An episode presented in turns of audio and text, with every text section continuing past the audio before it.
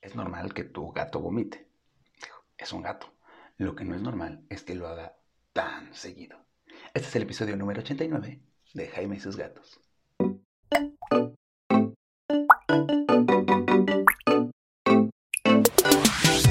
Hola, ¿qué tal? Yo soy Jaime, soy un cat lover, un amante de los gatos y comparto mi vida con cuatro maravillosos gatos.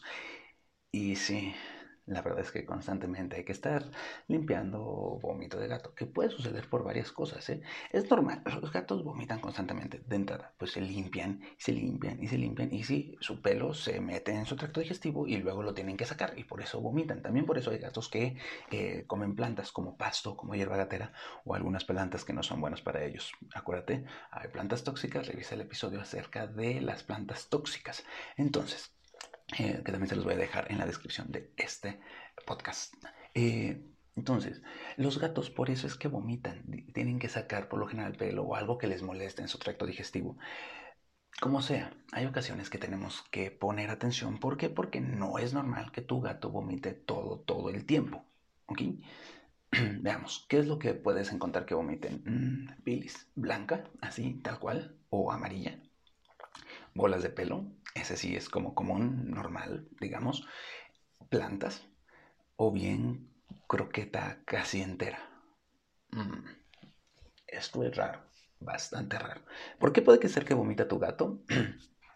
Uno, porque tiene mucho pelo atorado, mucho, mucho pelo atorado, pero también el estrés puede ser que vomite. Si tu gato está completamente, eh, constantemente asustado, si hay alguna situación en casa, alguien nuevo que llegó, eh, hay un gato nuevo en la zona, hay un perro nuevo en la zona, hay cohetes, todo este tipo de cosas pueden hacer que tu gato viva con estrés y por lo tanto va a estar vomitando por estrés. No es bueno. Para eso, ahorita al final les voy a decir cuáles son las sugerencias para todo esto. O bien, si está vomitando croquetas casi enteras, puede que esté desarrollando alguna alergia alimentaria o bien una intolerancia a ese alimento en específico, ¿no? O sea, son como estas ah, situaciones claves. Finalmente, hay otra cosa, que son alguna enfermedad que tenga tu gato. Y por esto, cuando tu gato empieza a vomitar de manera crónica, lo primero que tienes que hacer es veterinario. Recuerda, el veterinario es tu aliado. No intentes tomar decisiones por ti mismo porque no sabes exactamente qué puede ser. De hecho, como siempre les he dicho, este podcast está diseñado para que tú y tu gato vivan felices y contentos por mucho, mucho tiempo. La mayor parte de estos consejos los ha avalado mis veterinarios. Recuerden que tengo una veterinaria especializada en gatos acá en Querétaro y mis veterinarios me dicen, ok, esto sí lo puedes decir, esto no lo puedes decir. Estos son consejos que te van a ir guiando y que puedes poner atención. ¿Para qué? Para que cuando vayas al veterinario, tu veterinario pueda tener como más ideas. Vamos a empezar por lo primero.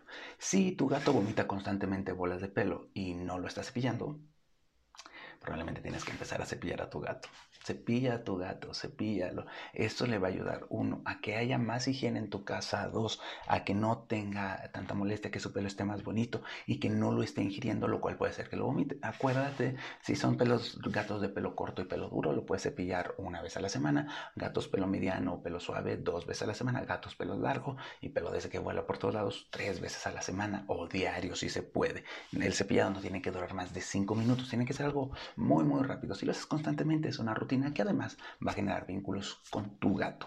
Las otras son cosas que tienes que ver con tu veterinario coméntale qué es lo que estás viendo y pon atención primero si hay cosas que puedan estresar a tu gato alrededor y dile a tu veterinario si sabe de algo que pueda ayudarte a que esté más tranquilo o eso. Yo te podría recomendar Feliway. El Feliway es bueno. Si sabes que va a haber mucho estrés en la casa, pon Feliway en algunos lugares, en su cuarto santuario, para que tu gato esté tranquilo. Y también las esencias de flores de Bach, que son buenísimas.